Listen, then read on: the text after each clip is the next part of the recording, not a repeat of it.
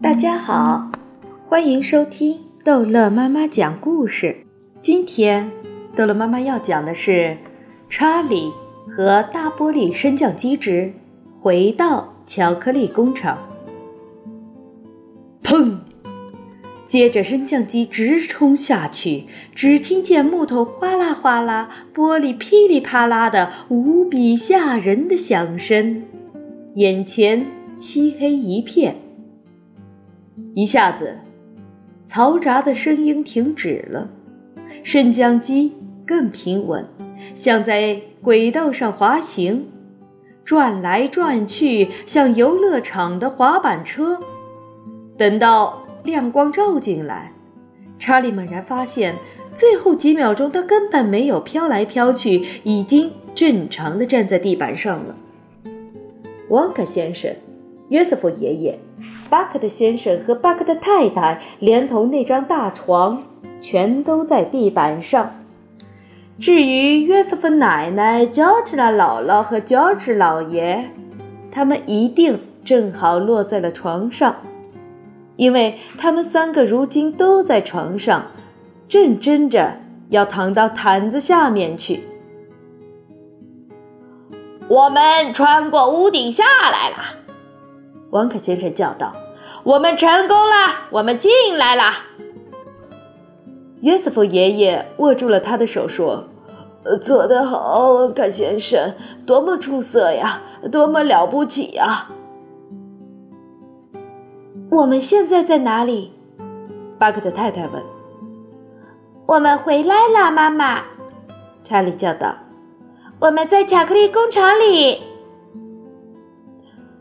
我很高兴听到这句话，巴克特太太说：“我们不是绕得太远了吗？”为了避开拥挤的交通，蒙卡先生说：“我们只好这样做。”我还没有见过一个人能这样胡说八道的。”乔治拉姥姥说。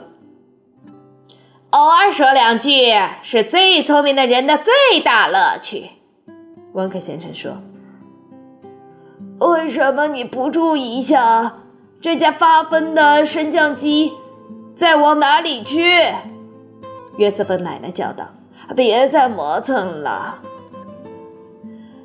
稍微磨蹭一下可以使你不闯大祸。”温克先生说。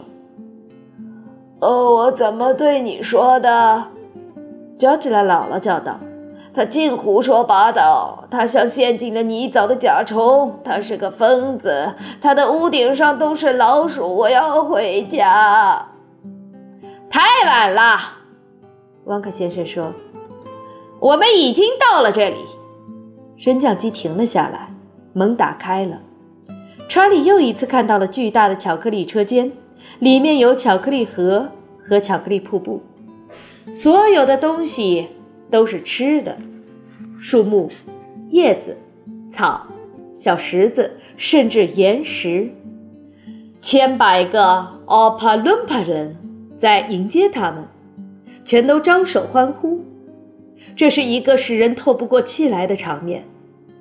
连乔治的姥姥也待了好几秒钟，但是没有多久。呃，这些古怪的小矮人都是谁？他说：“他们是奥帕伦帕人。”查理告诉他：“他们真的了不起，你会喜欢他们的。”嘘，约瑟夫爷爷说：“听吧，查理，敲鼓又敲起来了，他们要唱歌了。”哈利路亚！奥帕伦帕人唱道。哦，哈利路亚，万岁！我们的威利旺克先生终于返回。我们本以为你永远不再回家，我们本以为你要把我们丢下。我们知道你在太空和可怕的吃人怪物相逢。我们好像还听到你被当做午餐叽嘎叽嘎的叫。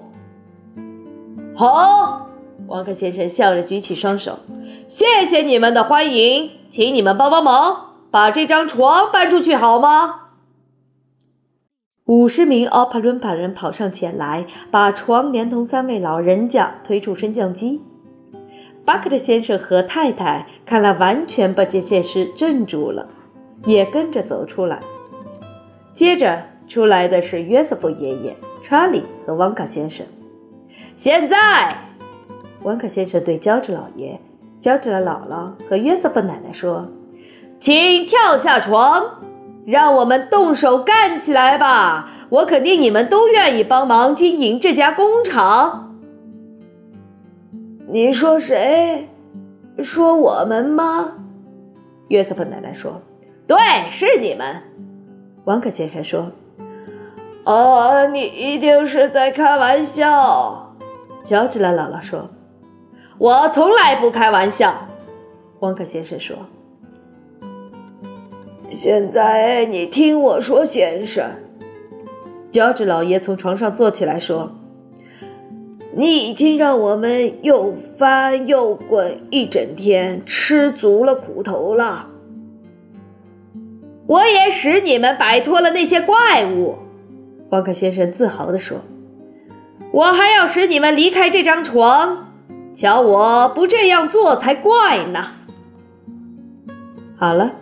这一集的故事就讲到这儿结束了，欢迎孩子们继续收听下一集的《查理和大玻璃升降机》。